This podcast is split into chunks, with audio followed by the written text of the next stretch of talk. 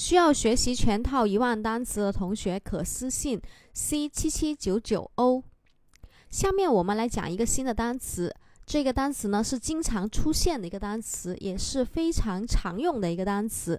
这一个单词呢就是 anticipate，anticipate，a n t i c i p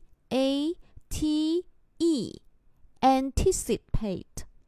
Again, A N T I C I P A T E. Anticipate 啊，它是动词，表示期盼啊，预期、期盼。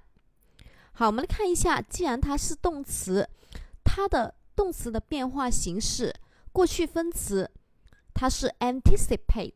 后面直接加一个 d，因为它已经有 e 了哈。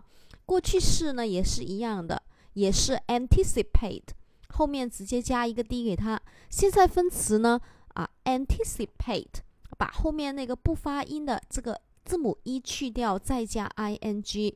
第三人称单数呢是 anticipate，直接在后面加一个 s 给它。好，下面我们来重点说一下它的记忆方法。